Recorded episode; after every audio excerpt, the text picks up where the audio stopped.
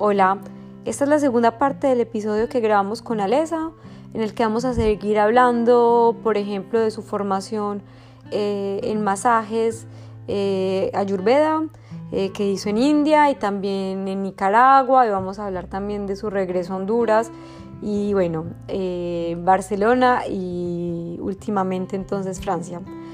Em, también voy a poner pues como un extracto al principio de este episodio de una de las clases eh, de yoga que estuvimos haciendo con Alesa en mi casa, en la que otras personas también pudieron participar. Y bueno, vamos a tener un mensaje entonces al final de ella para las mujeres, porque incluso si no es un tema que se habló muy fuertemente durante este episodio, eh, Alesa tiene una voluntad muy fuerte de, mm, eh, ¿cómo se dice?, hermandad entre mujeres. Creo que no sé, creo que sororitud el término correcto, creo que esto incluso habíamos hablado una vez con ella, y es como ese entre apoyo entre mujeres, porque ella cree muy fuerte en las redes em, de la amistad femenina, entonces también un mensaje para las mujeres y finalmente un mensaje para su bebé que nació en enero. Bueno, entonces espero que ustedes disfruten el final de este episodio tanto como yo disfruté eh, esa conversación y como disfruto todas las conversaciones con ella. Esperemos entonces pronto tal vez fuera hablar un poco más sobre, sobre maternidad cuando, cuando ella este, eh, tenga algunos meses eh, como mamá. disfruten, chao.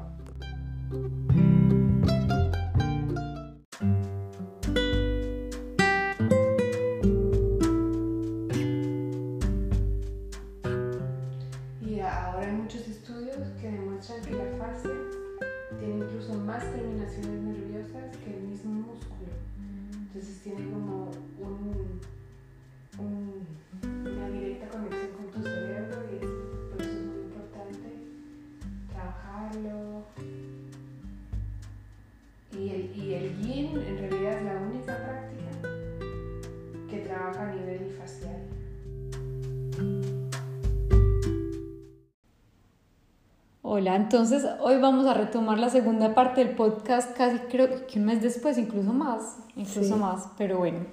Entonces volvamos, o sea, estamos en la parte pasada de cómo, bueno, tú, tú de tu carrera, todo eso, cómo llegó el yoga a tu vida. Y entonces estamos hablando que te fuiste a India a estudiar yoga, volviste a Barcelona, estabas en algo intermitente entre una asociación, un proyecto entonces entre Brasil y Mozambique, ¿cierto? Y también eh, dando clases de yoga eh, por tu cuenta. Sí. Y también trabajando en un estudio, ¿cierto? Sí. Entonces volvés a India por, a, estudiar masaje, ¿por qué? Sí.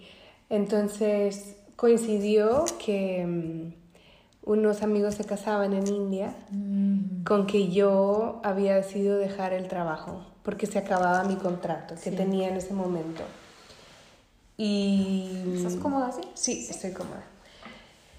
Y entonces, em, en ese momento, eh, lo vi como una oportunidad para, para, volver y ya me llamaba muchísimo la atención el tema del masaje, porque a través del yoga había entendido que, bueno, todo el tema del bienestar físico, la alimentación, está todo junto. Eh, beneficios mentales, físicos. Y, y, una vez que te metes en el tema es como quieres seguir indagando, indagando, indagando.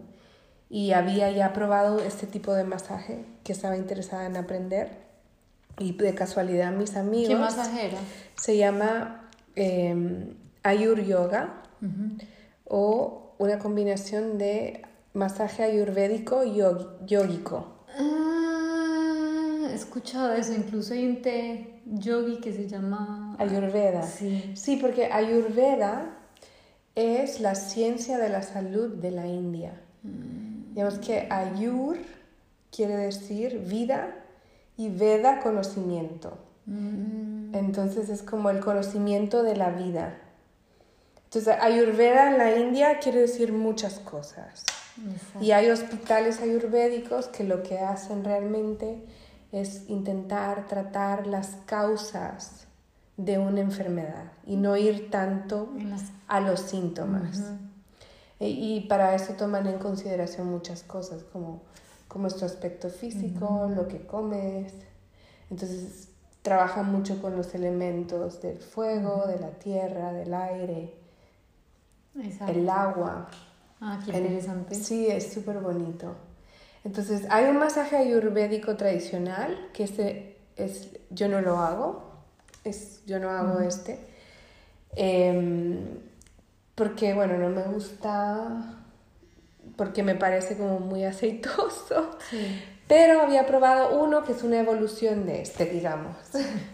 Entonces, es, es un masaje que combina principios de la ayurveda con estiramientos de yoga.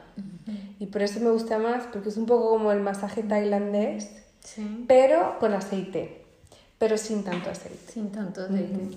Y también con un, lo combina con una hierba ayurvédica que eh, se usa como exfoliante de la piel y para estimular la circulación. Bueno, lo tienes que probar un sí, tengo que probar. Porque es muy bueno y ayuda muchísimo a soltar tensión. Yo, de hecho, lo probé y justo después estaba segura que yo quería estudiar este masaje porque me impactó tanto. Dije, esto es algo que yo tengo que hacer. Y de hecho me tardé como cuatro años en encontrar cómo poder estudiarlo, porque la persona que lo enseñaba en Barcelona dejó de hacerlo, se fue a Ibiza y no hacía más esto, no enseñaba más.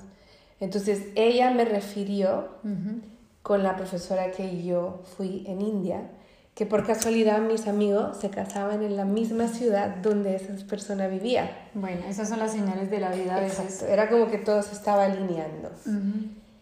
Y entonces fui a la India a aprender este masaje em, y bueno, me encantó la experiencia de volver, de estar allá, de hecho. Ahora ya son cuatro años que no vuelvo y extraño mucho ir a la India porque a pesar de ser un país muy complicado, con muchos contrastes, creo que mantiene como una, una esencia de lo que es el bienestar más profundo de lo que quizás tenemos aquí en Occidente. A mí la India me interesa mucho como país, pero también nunca he querido visitar porque hay una reputación de una mujer viajando sola. Sí. Pero si algún día vuelves, me encantaría ir y Vamos descubrir. Exactamente. Listo, entonces, ¿qué pasa después del curso de masaje? Entonces, después del curso de masaje, eh, volví a Barcelona. No, después del curso de masaje, eh, sí, volví a Barcelona pero había ya decidido hacer otro curso de yoga especializada con una profesora que me gustaba mucho.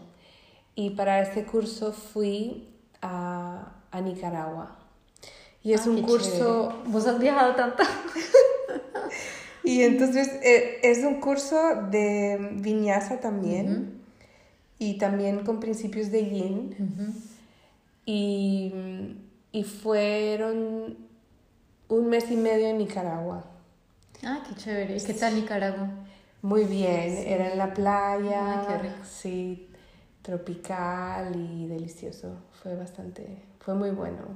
Cosas ahí con el curso, bueno, quizás no fueron tan bien, pero me ayudó como para eh, adquirir nuevos conocimientos y la manera y la práctica de esta persona me inspiraba mucho. Es una profesora que se llama Megan Curry y, y, su manera de, de trabajar el cuerpo es muy consciente de cada movimiento.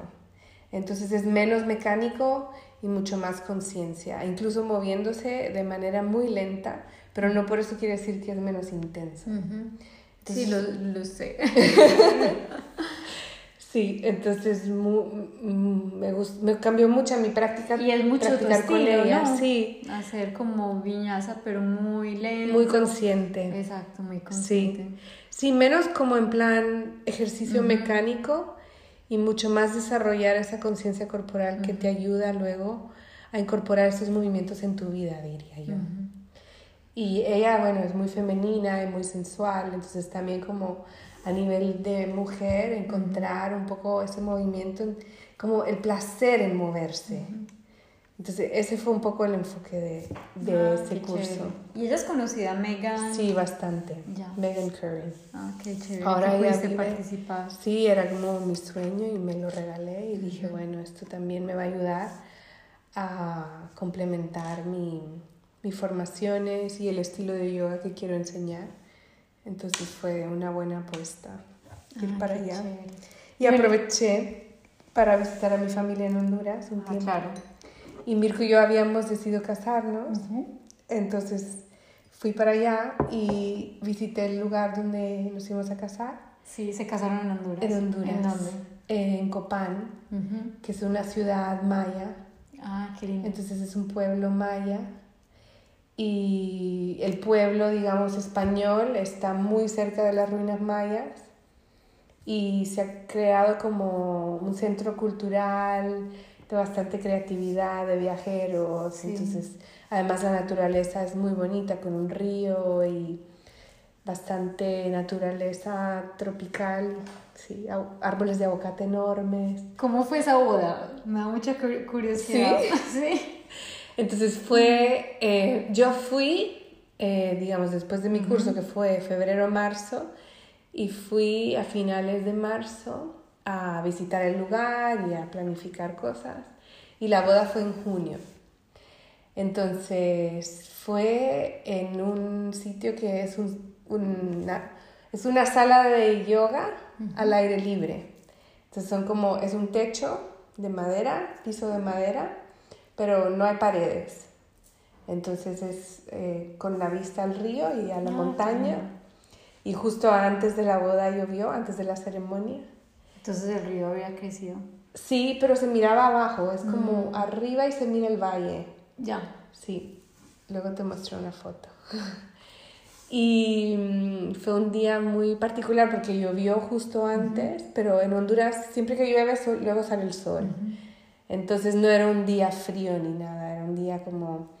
Empezaba el invierno hondureño, que es, es, es un invierno donde llueve, pero no hace frío. Sí. Entonces los colores eran mucho verde, mucho azul. En el fondo se miraba como el vapor de la montaña que venía saliendo de, Ah, qué lindo. de los árboles. Sí. ¿Y cuál fue la influencia de todo lo que habías aprendido en esa boda? A ver, es difícil también porque yo quizás hubiese querido tener algo más ceremonioso, Sí. pero pues también me tocó negociar con Mirko que es mucho más práctico y Sí. menos, digamos, así. Entonces fue bastante sencilla. O sea, lo que hicimos después de la ceremonia del- con el notario, que fue como leer un acta de matrimonio, fue como todos los invitados nos reunimos alrededor de un fuego.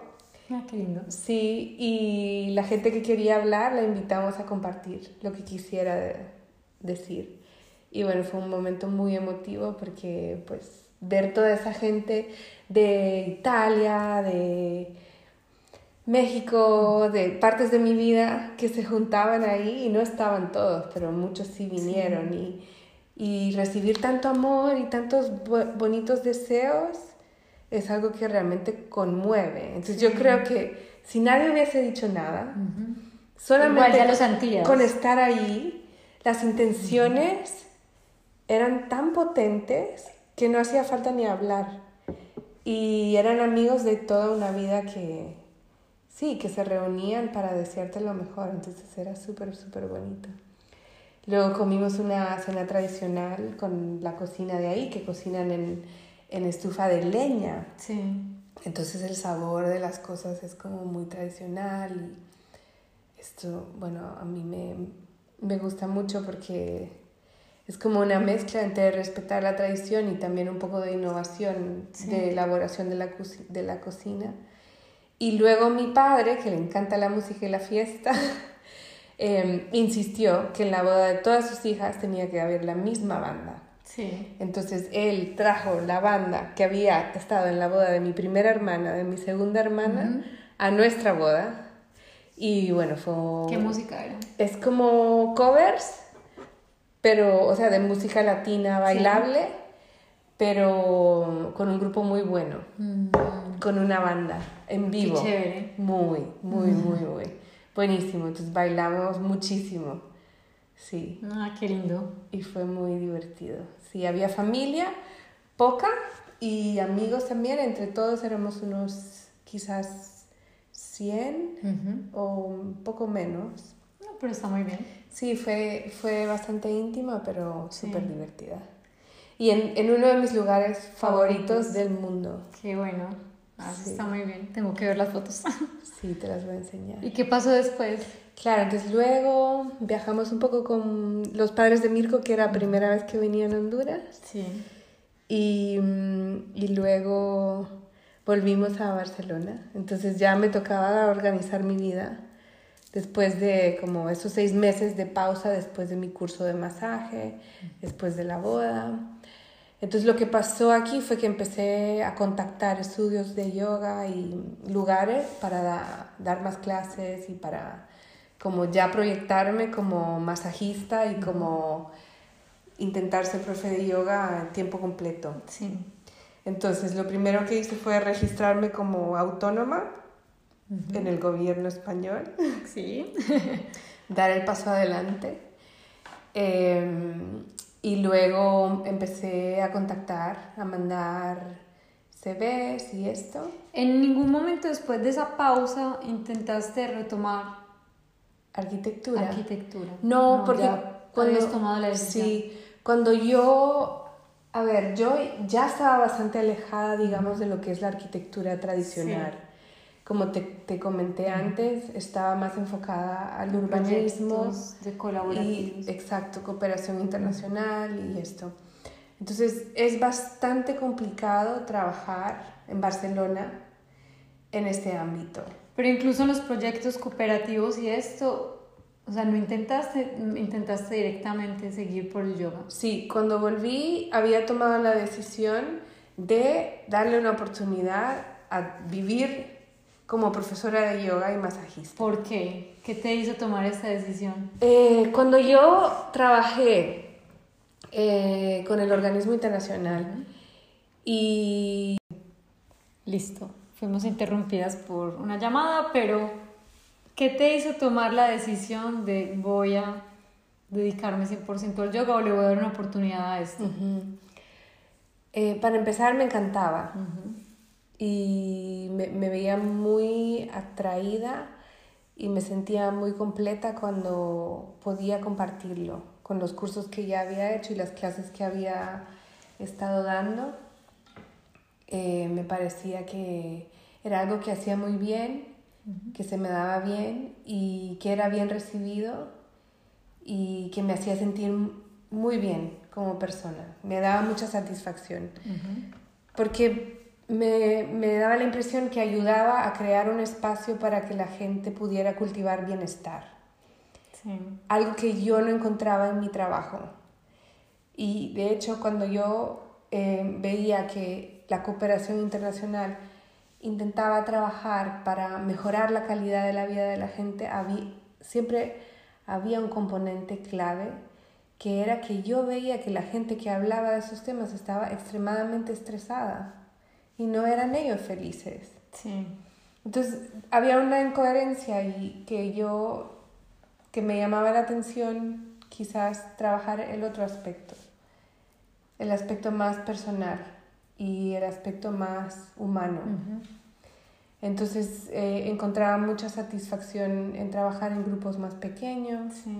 con personas de uno a uno a través del masaje, porque cuando volví de la India practiqué con muchas amigas Sí.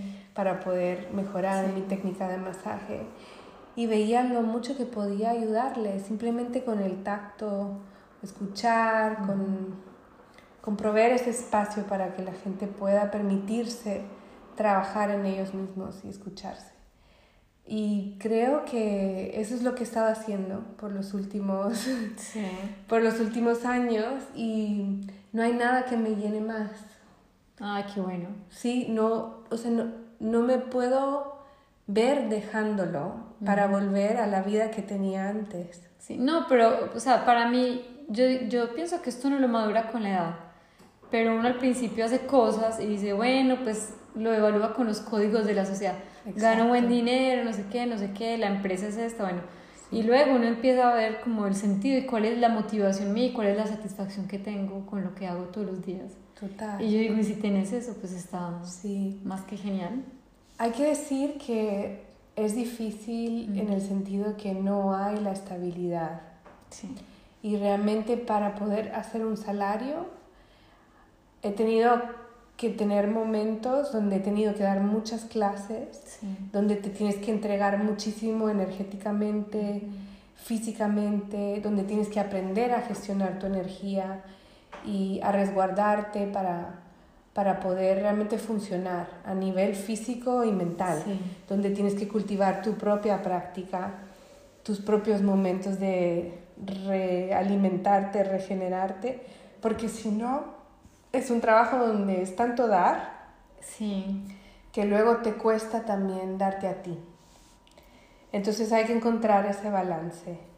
O sea, porque al final de una clase sentís que energéticamente diste... Depende la cantidad, o sea, yo he llegado a dar 14, 15 clases a la semana. Wow. Entonces, esto sí. es mucha energía y ya el fin de semana yo era un vegetal. Sí. Y además como es un trabajo muy social, luego lo único que quería era como meterme a mi nido, resguardarme. y ver menos gente. Ver menos gente, no hablar con nadie, de hecho, porque es como, es una manera de, de regenerarte, de recuperarte de todo lo que, lo que has hecho, ¿no? Que, te, que es muy lindo y es muy bonito, pero también eso te, te sí, te demanda mucha energía. Entonces tienes que encontrar el equilibrio. Y la otra cosa es em, valorar tu trabajo. Es muy difícil porque es un trabajo de dar. Sí. Entonces es muy difícil aprender a recibir y aprender a darle un precio a tu trabajo. Sí.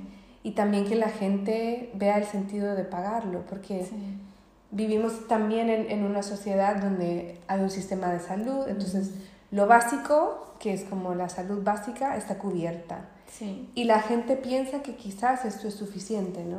Y yo lo entiendo. Sí. Pero al mismo tiempo hay más. Y no se toma en cuenta allí también el componente mental.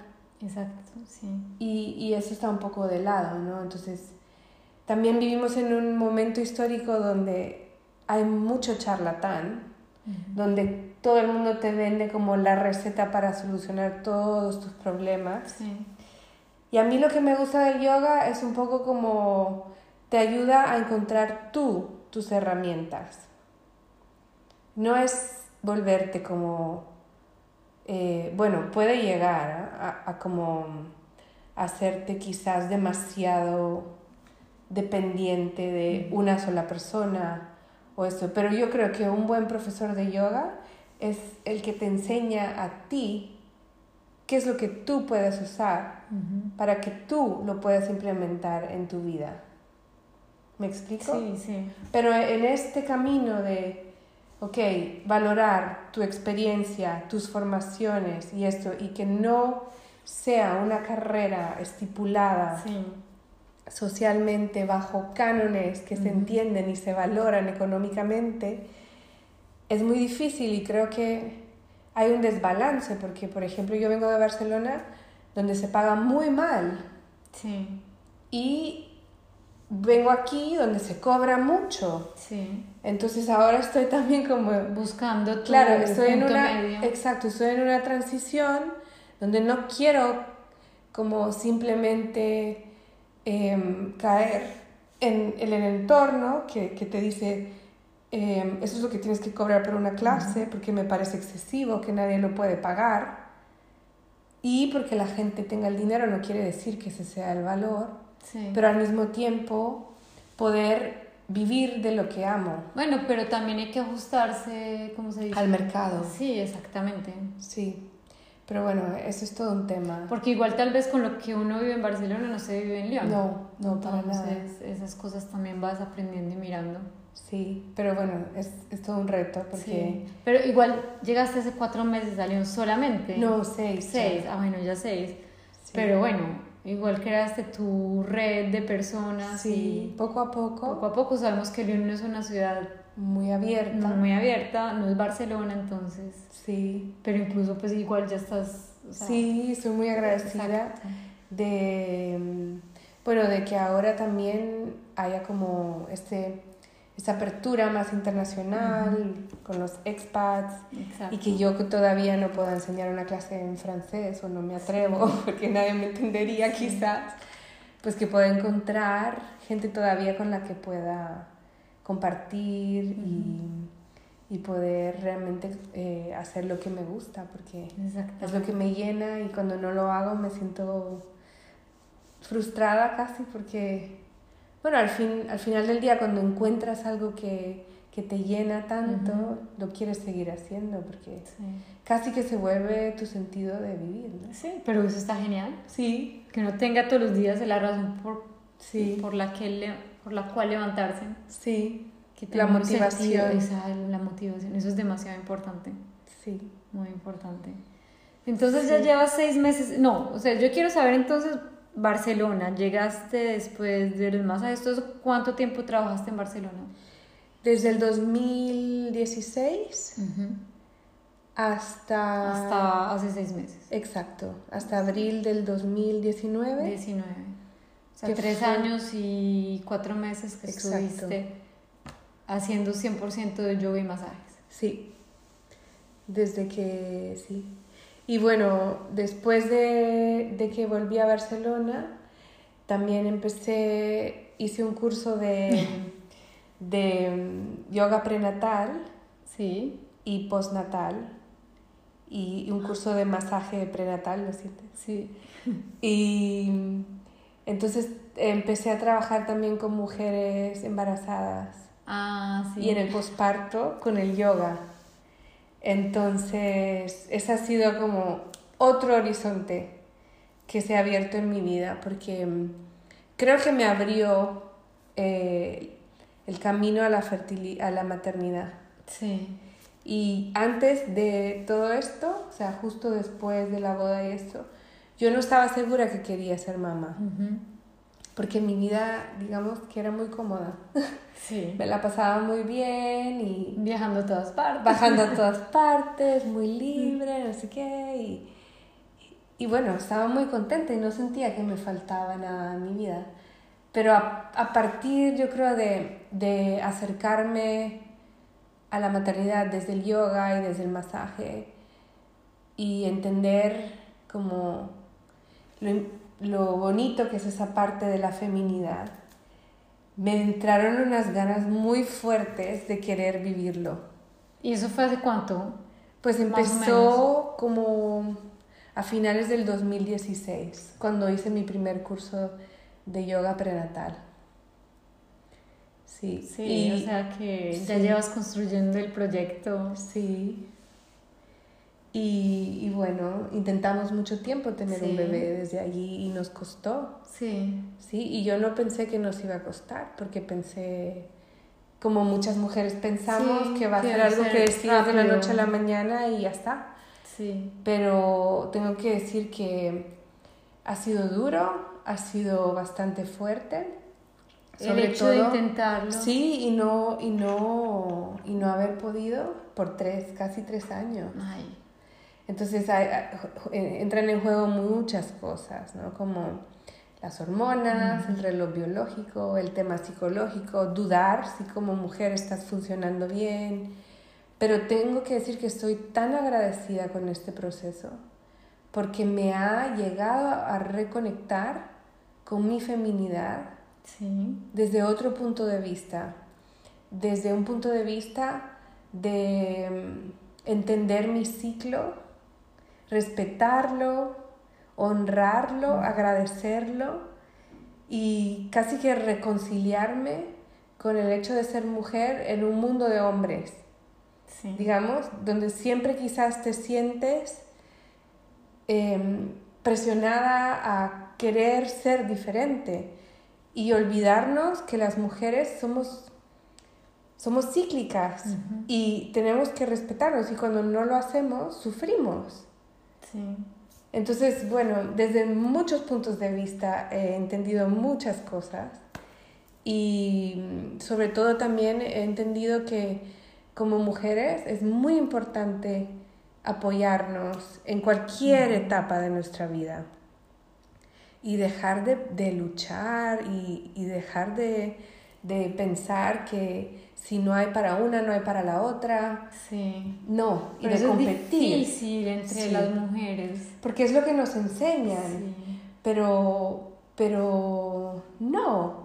Es como, esto me ha enseñado que el apoyo de tus hermanas mujeres, no estoy hablando de mis hermanas de sangre, de hermanas, de amigas, de tu tribu, de tus amigas, es muy vital, es necesario. Para mí ha sido todo durante este proceso, porque encontraba muy pocos espacios de apoyo donde poder hablar porque son cosas de que las que nadie habla, lo que hablamos justo antes de grabar, sobre el parto y todo lo que pasa alrededor del parto.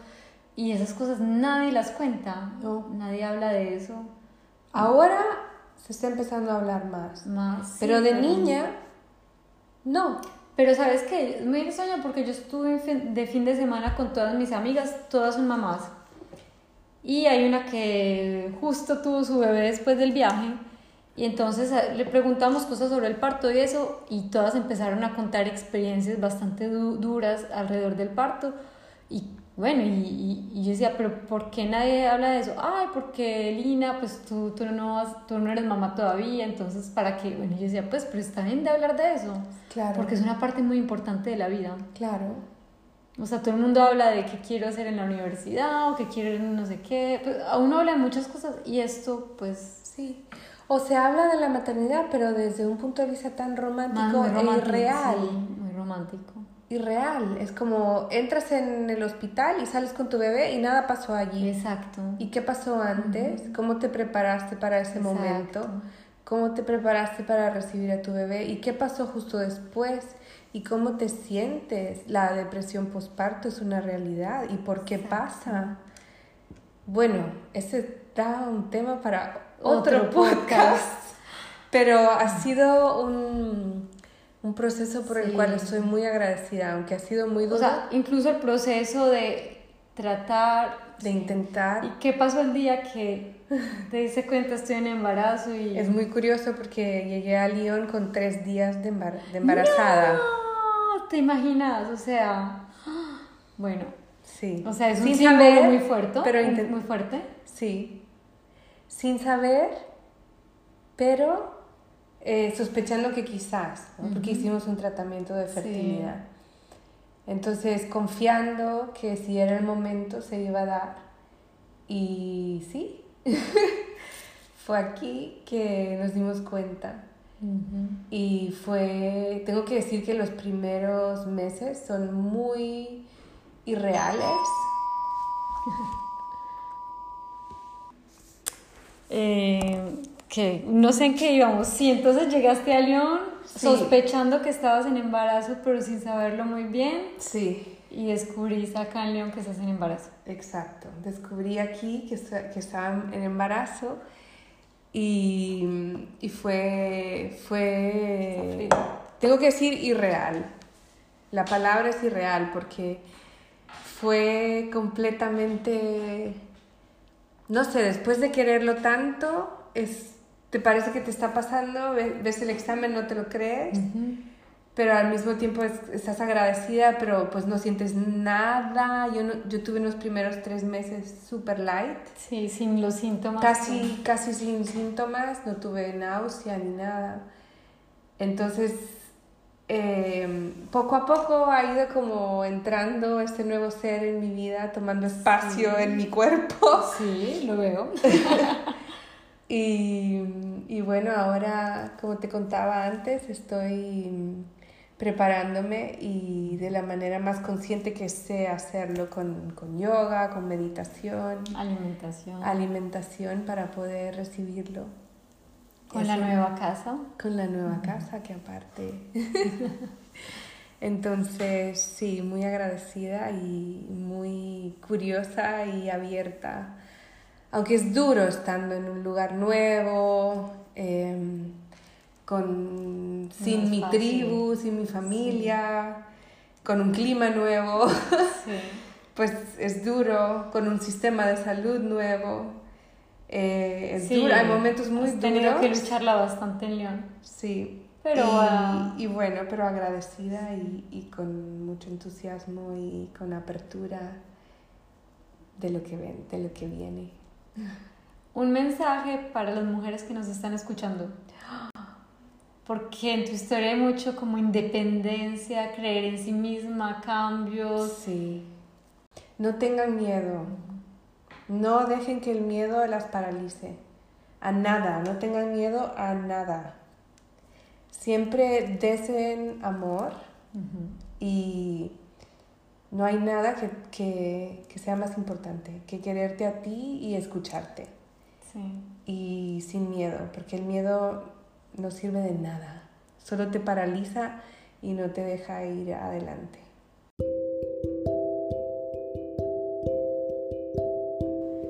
Y un mensaje para este bebé. Yo creo que mm,